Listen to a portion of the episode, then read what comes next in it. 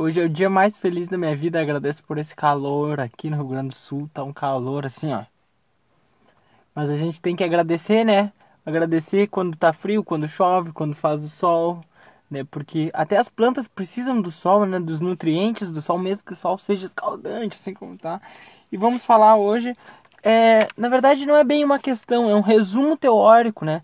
Sobre o livre-arbítrio e o destino que o Kardec faz, né? Os espíritos aqui, né? É um compilado, poderia ser do capítulo que a gente estudou, das questões anteriores, né? Tem vídeo aqui, a gente estudou bastante sobre isso, tem estudado. Vamos lá. É uma afirmação, né? A questão do livre-arbítrio pode ser resumida assim: o homem não é fatalmente conduzido ao mal. Os atos que ele realiza não estão antecipadamente escritos.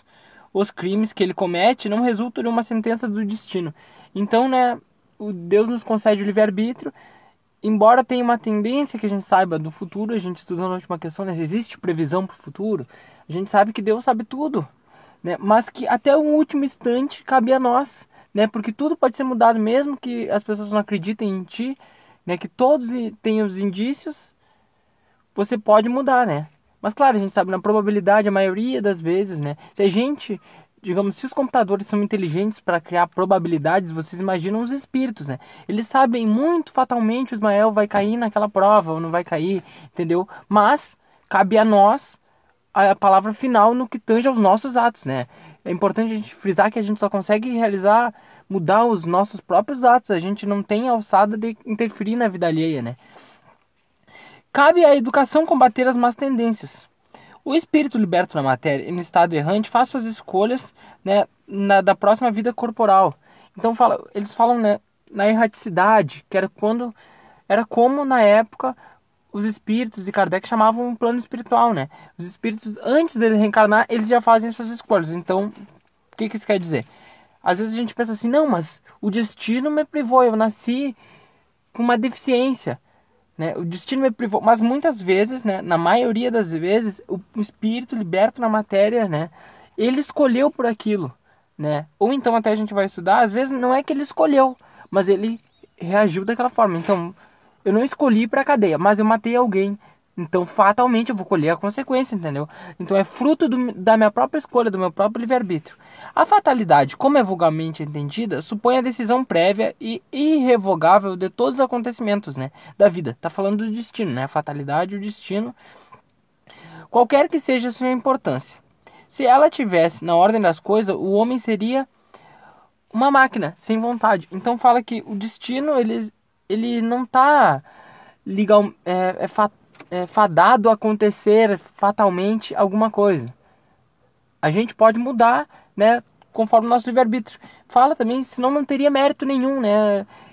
Tem essa questão aqui que não teria mérito nenhum se a gente, se a pessoa faz o bem, mas ela é programada para fazer o bem, ela não vai ter mérito nenhum. Se a pessoa é ruim, mas o destino dela, digamos por Deus, já era ser ruim, ela não, não estaria cometendo nada errado, porque teoricamente ela não teria opção de escolha, então não tem mérito nenhum e nem demérito sendo se não tivessem o livre-arbítrio, né? Por isso que o livre-arbítrio é o importante, mas muitas vezes a gente prefere botar a culpa em alguém ou em outra pessoa, no destino, do que assumir a nossa própria responsabilidade. A fatalidade, ou pode-se entender o destino, né? Pois está nos acontecimentos que se apresentam, visto que são a consequência das escolhas das existências feitas pelos espíritos. Ela pode não estar no resultado desses acontecimentos, posto que pode depender do homem modificar né, no curso da sua prudência. Então, às vezes você comete um ato, né? Eu vou tentar. Imagina na, na pré-história, assim. A gente tem muito essa ideia ainda, principalmente quando a gente entra no Espiritismo, que o karma ele vai ser pago da mesma forma, né? A gente ainda tem aquele pensamento do Antigo Testamento, olho por olho, dente por dente.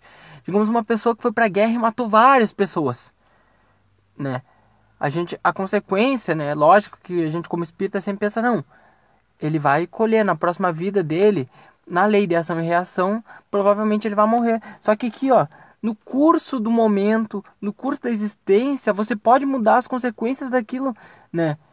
Porque tipo, você fez aquilo, aí você vai receber as consequências. Mas você consegue através do seu livre-arbítrio, digamos se você é uma pessoa que bah, mudou, você resolveu fazer o bem, e digamos que é a mesma pessoa que matou várias pessoas. Você resolveu fazer o bem, você resolveu ajudar o próximo.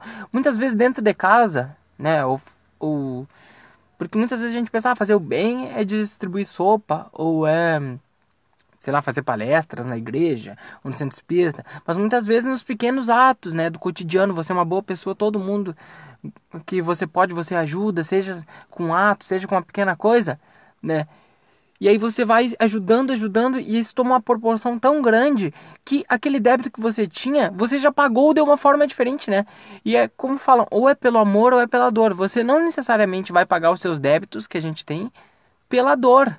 Né? A gente pode pagar pelo amor, ajudando ao próximo, é uma forma que a gente tem de espiar os nossos débitos e não precisar sofrer tanto, né? É aí que está o livre-arbítrio. Deus nos dá a possibilidade do que, que a gente prefere.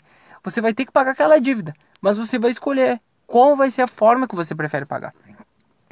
Né? Aí também fala que aqui que como cada vez prova mesmo que está nas nossas mãos, tanto que na oração, né, Jesus fala, né, não nos deixeis cair em tentação, mas livrai-nos do mal. Então, assim, ó, que a gente tem, né, a gente tá com a tentação, mas a gente não pode cair, mas que depende da gente, não fala assim, Deus, tire a tentação de mim, ou Deus que a tentação suma, não não nos deixei, não deixe que a gente caia, porque cabe a nós, a cada um de nós, não cair na tentação. Seja qual for a tentação que for, pode ser alguma dependência química, algum vício, pode ser, às vezes a gente ficar zangado, pode ser qualquer inúmeros defeitos, né? A vida corporal é dada para se livrar das imperfeições, pelas provas que deve suportar. E são precisamente essas imperfeições que o tornam mais fraco e mais acessível à sugestão dos outros espíritos imperfeitos, né? Que dela se aproveitam para sucumbir na luta e que empreendem se, é, se ele sai vencedor dessa luta, se eleva e se ele fracassa, ele permanece ali estagnado. Né? Ele, se a pessoa teoricamente fracassou, ele não vai retroagir. Sua força moral cresce em razão da sua elevação, então os maus espíritos se afastam dele. Então muitas vezes a gente para e fala assim: ah, não, a gente ah, cometi tal crime porque eu estava sob influência dos maus espíritos, ou então a gente acha que não. A gente sabe que tem casos fortes de obsessões, mas só há obsessão ou a influência dos espíritos quando a gente dá espaço para o espírito chegar perto da gente e nos dar a sugestão. Tanto que aqui, ó, vou frisar essa parte que fala: sua força moral cresce em razão da sua elevação, então os maus espíritos se afastam dele. Quando a gente se purifica, a gente cria uma espécie de escudo em que os maus espíritos não conseguem penetrar. É isso, um grande abraço e fiquem com Deus.